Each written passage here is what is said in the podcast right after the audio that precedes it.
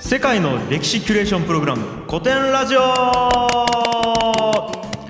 はい、えー世界の歴史キュレーションプログラム古典ラジオパーソナリティの株式会社ブック代表樋口清則ですそしてはい、えー、古典代表の深井龍之介です。はいそしてはい、同じく古典の楊英氏です。はい、えーこのラジオは歴史を愛し歴史の面白さを知りすぎてしまった深井さんを代表とする株式会社古典のお二人と一緒に学校の授業ではなかなか学べない国内外の歴史の面白さを学んじゃおうという番組ですお願いします、はいい、よろしくお願いします。お願いしますややーヤンヤンさんそして深井さんお久しぶりですお久しぶりですいやーリアル久しぶりですね。久しぶりです本当に。いやー相変わらず今日もヤンヤンさん肌が綺麗ですね いやー本 当に久。しぶりに会ったら早く CM のオファー が。資生堂からの CM オファーを待ってま肌す。が綺麗っていう、い、やということでお久しぶりということであ の今まではね、えー、と高杉晋作まではこうやってリアルでお会いして、はいはい。えー、とここいいかねパレットのスタジオはでいやらせてもらってたんですけども、そこからコロナ禍ということで、うん、えー、とんその次がアメリカかアメリカとヘあのヘレンケラーヘレンサケラリバンですよねは。ズームでしたね。ズームで。リモートでやってて、ういやーまあまあまあ楽だったけど大変やったっすうね。ん、うんあのやりづらかった。やりづらかったっすね。うんいややり俺づらもかった。編集ももう3人の音声をブツブツに切りまくってかぶってるところをずらしてとかやったりとか。支援もあったからね。支本援当もあはねったしね、うんやりづらかったんですけど、はい今日は久々に対面でやれるということいでやもうやりやすいですよ。です本ね当。確かに全然違う、うんパレットもね久しぶりですしね。久しぶりねで三ヶ月四ヶ月ぶりぐらいだよう。ん。いや嬉しいですということでまあまあえじゃあまずは、えうんちょっとお知らせの方があるということでそうですすね。はいあのー実はですね、YouTube の動画にね、今字幕をつけていってます。さあ僕は結構嬉しいと思いますよはい。はあのーそういう要望もあったいし。うん僕としても確かに字幕があったらいろんな幅広がるなと思うんってるし、うんあわよくば誰かあの YouTube の字幕ってほらボランティアで翻訳する人いるんでうすんたまにね。はいはいはでいそれボランティアで翻訳してほしいなとも思ってまうんうすんうんしそうすると海外の方にも届けることができるようなんうになるので、まあ、今そういうのもちょっとずつつけてて現時点今6月18日ですけうどん現時点でスパルタ会ぐらいまではそうですねうん。字幕入がれついててるますね。はいうんなのであの YouTube に行ってあの設定みたいなアイコンをして、うんさあの再生の右下ぐらいにあるやつねうんで、えー、とそこから字幕つをオンみたいな設定画面をいじるとそういう字幕が表示されるようになりはまいす。はいはいはい、いやかだからこれ結構あの難しい例えばスパルタとかってもう海外の言葉じゃないですかい英語でもない名前だったりとか、はいあとは中国のなんか歴史とかだったら漢字とかがはいうん音だけじゃわからないとこって結構あったんでありますねこれは嬉しいと思うんですよ、うんあとそっかあのー結構最近って海外の方リスナーからそうのですねね 本当に海外の方聞いてくれてるのスびロっくバりしますキよアねからメッセージ来た来もまんね。したそうそうよスロバキアの方からうね、んうん。あそのう頑張った日本語でねね本当ねあのいやうまかったですよ、私聞いていますみたいな、うんはい、はありがたかったですいだからまあいろんな方にね届けばいいなとはい。いう感じでございますかねそうですねはい、はとい、いうことで、えーじゃあ早速本編の方に入っていきましょうはい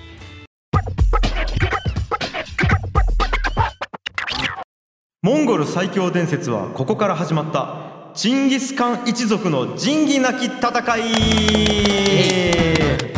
出たチンギスカンついに出たねち出ましたチンギスカねえ僕ちょっとわからないですまずちょっとこれ整理していいですかはいチンギスハーンカンカンあのねジンギスカン違うチンギスカンチンギスカンなんですねあのねはいモンゴル語なんですうんうんモンゴル語ってねカタカナで表記できないんですえどういうこと要は発音が発音がちょっとすごい変わってるんで変変わってるというか日本語と違うのではいカタカナで表記すると結構あの間違うんですけど僕たちモンゴル語喋れるわけじゃないのではいはいはいあのそれを正確に表記するっていうのがまあ年々こう正確になっていってるわけですよ書物の中でもうんうんうん最新はチンギスカンですあそうなんですね時代によって違うんや、昔はジンギスカンだった時があなるっほどなるほてどその後チンギスハーンになってはあで今チンギスカンですなるほどこれ最新ね今の流行チンギスカンみなんかウイルスのことビールスって言ってたみたいな感じですね、そんな人いますバイアスっていう人なるほどなるほどうんいやだかそうらですねチンギスカンってもうあれジンジンジンギスカンしか知らないです、ね歌ありましたね。そうですね懐かしい。うんとかあともうあの料理のあそうです羊のねジジンンギギススカカンンっっててあありりまますすけけどどねねけどやっぱ本まあままモンゴルの人ってぐらいしかはい知らないですけど、うんまあまずはじゃあこの人をテーマに選んだ理由、そうですはいねまずその世界史にうん圧倒的な影響力を与えてますチンギスカンが圧倒的な影響力はいあのモンゴル帝国っていうね、まあ、めちゃくちゃでっかい国作るんですよ、はい一1代ではいはいまあその後ねあの5代ぐらいをかけて本当にでかくなっていくんですけど、はいユーラシア大陸のもう何何4分の3ぐらいモンゴル帝国、 人類史上す一番広かったんじゃないかな、うんあのまあ、大英帝国とどっち広いかぐらいの感じ、へえまあ、でもあの陸上ではい最も広いと思う確実に、へえあのみ皆さんちょっと今聞きながら検索できるんだったら最大半島はいはいはいあのモンゴル帝国最大半島とかで調べてほしいんだけど、はいはいちょっとびっくりするぐらい広いよへえヨーロッパまで届いてるからほ今の中国よりも圧倒的にまた広いですからねうそうそううそんう、うんうんの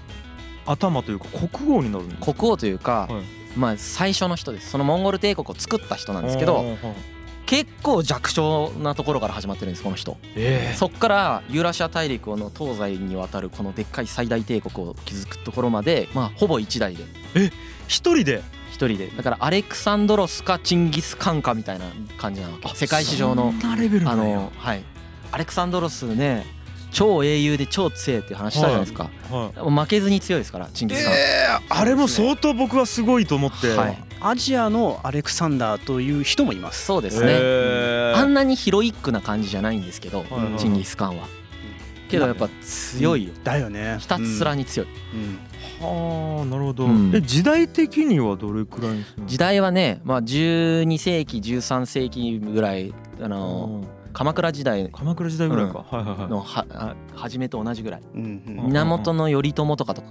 同じぐらいうーんうん、その時代かはい1200年付近を生きてる人です、はいはいはいはいもう70歳ぐらいまで生きたみたいなねうんでも感じだね、分からんよね実は、うん結構謎な人なんですよ、 1100 1160年代ぐらいに生まれてるはうず、んうーんうんなるほどなるほどなんですようんでまあこうすごいだから影響がまずでかいでその影響どういう影響だったかみたいな話はちょっとおいおいしていき,、きたいなと思ってるんだけど、はいはいはいまあ、今回の、まあ、チンギス・カンの回で、うんうんまあ、伝えたいのって、はいこの人遊牧民なんですよね。あ遊牧民ね、うんはいはいはいで遊牧民ってどういう人たちなのかっていうのとほその国家の概念が全然違うんですよ遊牧民って。うへー僕過去何回かねこういうこと言ったことある気がするんですけどラジオの中ではいはい遊牧民の国家の捉え方ってもうぼ僕たち農耕民族と全然違うわけです。えー、えちょっとわかんないでます、あ、ね端的に言うと例えばですけど僕たちは土地が国だと思ってるわけ結構うんうんうん例えばね田川って言ったら田川っていう土地だと思ってるでしょ川ですねでもモンゴルは、まあ、今は違うかもしれないですけどこの当時のモンゴル族はうん国って言ったら人のことなんですだうんなるほどからその人たちが移動したらその国は移動するんです一緒になるほどまああのっていうかその人たちが移動する範囲全体が国なんですあなるほどはい役場とか政府が移動するみたいなそう感じ政府ごと一緒に移動していくんですそうそう移動るすごっで彼らは移動する生活をしているため、はい物を持つことができないわけですほうだからほう地区なんていうかなその農耕文明ってさどんどん豪奢な生活をしていくわけじゃん金持ちが、はいはいはいそういう感じでさえないわけそっかいかにこのミニマムな生活をしながらその何を楽しみに生きてるかとかそういうのも全部違うわけそっか富の蓄積がしにくい、それに生活が全然違うわけは遊牧生活ってはあ超移動して生きてるから、はあなるほどうん、冬と夏とね春と秋でいる場所が違うみたいなそっかそっか、と草の生えてるところとか、そうあまあ、な夏しか生えないところなんでそこで放牧してあの羊とかを越えさせないといけないし、うん冬は冬でね寒さを避けないといけないからちゃんとした別の場所に移動して冬越しをするそとっいうかそっかそっかでほ本来古代から、まあ、こういう遊牧民の人たちっていうのはいてでこの人たちがその文明同士の交流を結構つないでる役目をしてるわけですうよんうんうんけどこのモンゴル帝国が東西にめちゃくちゃでかくなったことによって大交流が始まるんですよね東西うのんうんうん今までありえなかったぐらいの物量あーそがうだね動くわけですうんほうあの具体的な例で言うと例えばその中東も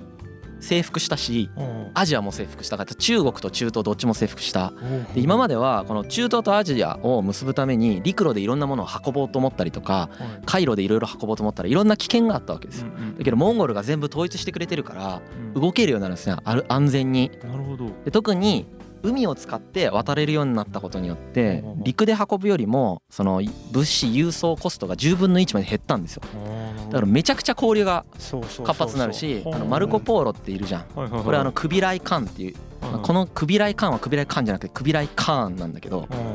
うんえ字幕 発音ねがぜひ 字幕で見て字幕でね あこれでもこの字幕つくの結構後だと思う待っててくださ徐い々にねつけてるほからうほうでそのクビライ・カーンの時代とかだと、うんあのそのマルコ・ポーロとかがねベネチアからうん来たりしてるわけ、うでんこういうことありえなかったわけですよそうかそれまでなるほどそれによって世界史が大きく統合していくわけですえそ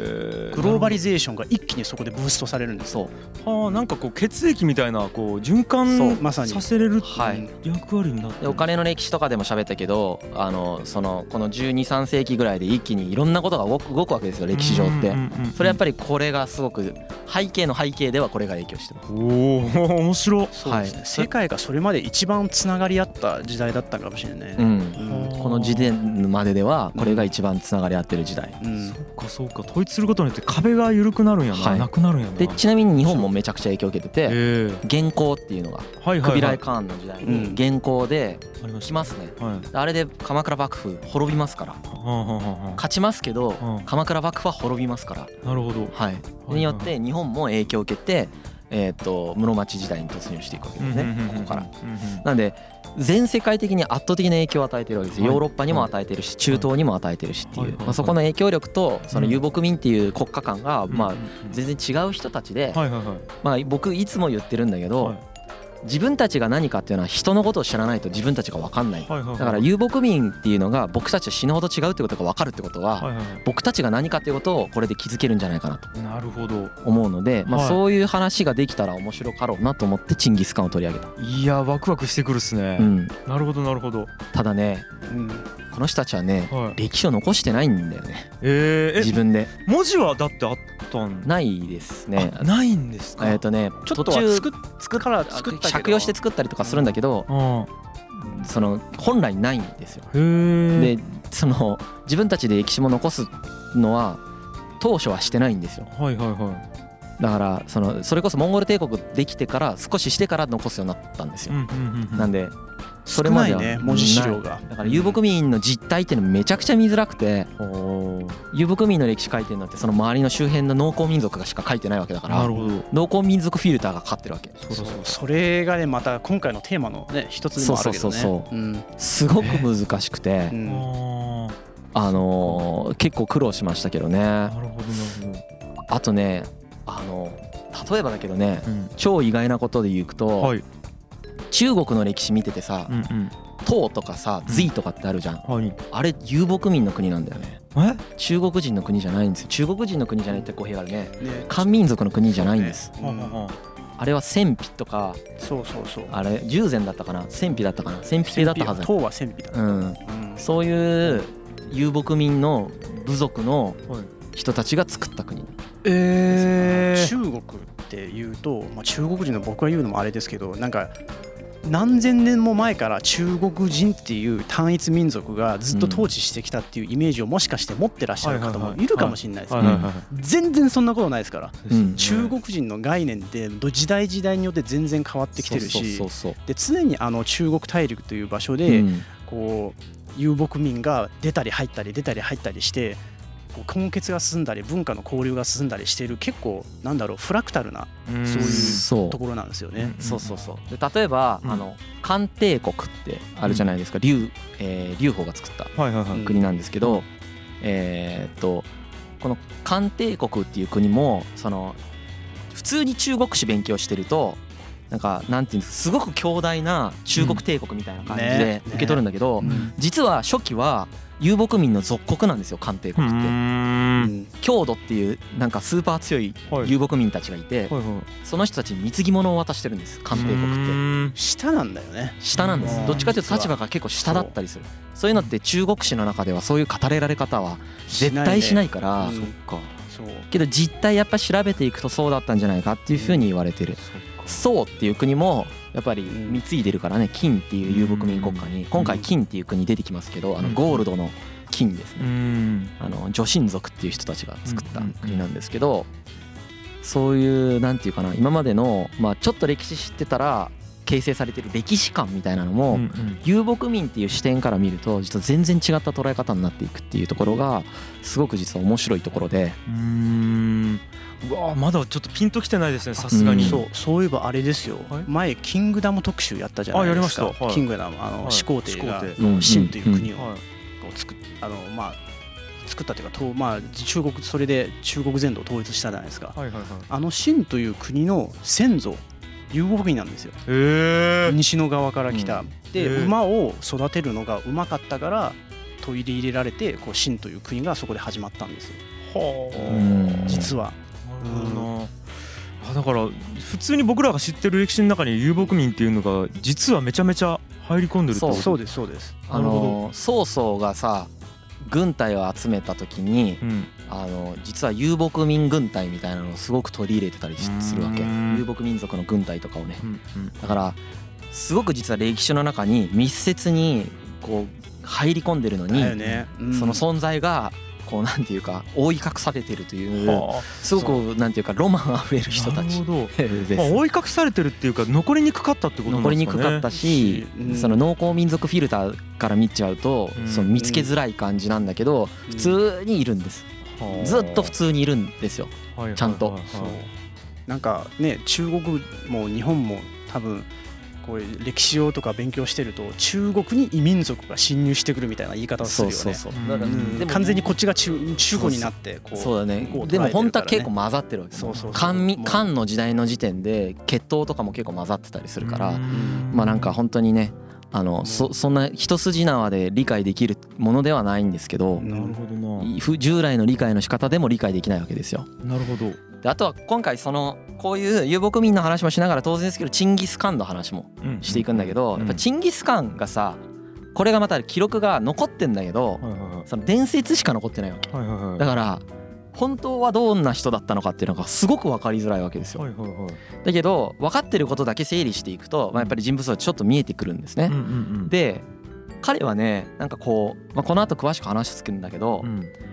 ずっと危機の中にいるわけ危機危機危険なデンジャラスな環境にずっと身を置いてるよね。そうそうでアレクサンダロスとの決定的な違いは、はいこの人は大器晩成型え40歳ぐらいまで普通の比較的普通の遊牧民へえもう自分で遊牧生活しないといけない遊牧民はでちょっとずつ部下がついていってあはあ40歳以降で、えー、とその世界帝国を作るえそうそうさっきえ70ぐらいまで生きたっていう話をしてだまからしたそけどこから30年ぐらいで世界帝国をいきなり作りますたったそうだからやばいんですよいきなりもうみんなびっくりしてるわけはどうしたこれってなってるいきなり世界帝国ができたから、っていうぐらいいきなりバーンって出てきてるし、うん彼の幼少時代の話とかっていうのは伝説としては残ってるんだけどやっぱ史実ではないと言われてるあこれは伝説だと言われていて、そっかそっかえー、と実際どういう生活を40歳までしてるのかは不明なんですよ、そうかデータが残ってないから、はうんいはいはい予想するしかないはいはいはい今回はこの予想するしかない人を見ていくっていううんうわことをするんですーは